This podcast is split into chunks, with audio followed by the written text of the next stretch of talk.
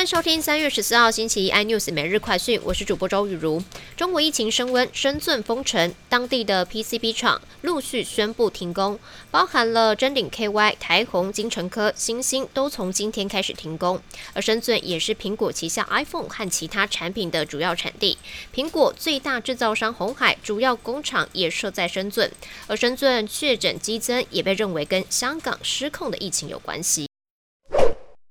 全球首富马斯克是推文表示，旗下电动车厂特斯拉和太空探索事业 SpaceX 正面临了原物料和物流的重大通膨压力。乌俄战事正推升了车用原物料的价格大涨，从车体用的铝。还有触媒转化器需要的钯金，到电动车电池需要高等级的镍都上涨。尽管俄国生产的金属尚未成为西方国家的制裁目标，但已经间接受受到了影响。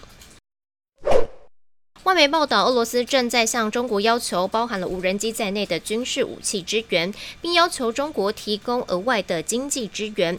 美国国安顾问苏利文在 CNN 的节目中就表示，美方正在私下跟北京直接沟通，强调如果支援被大规模制裁的俄罗斯，肯定会引发某些后果。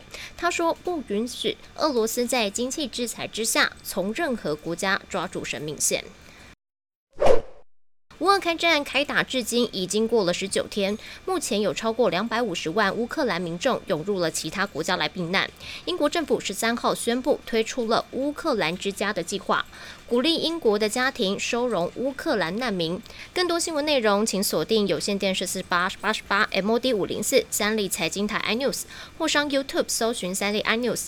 感谢台湾最大 Parks 公司声浪技术支持。你也可以在 Google、Apple、Spotify、KKBox 收听最新的的。iNews 每日快讯。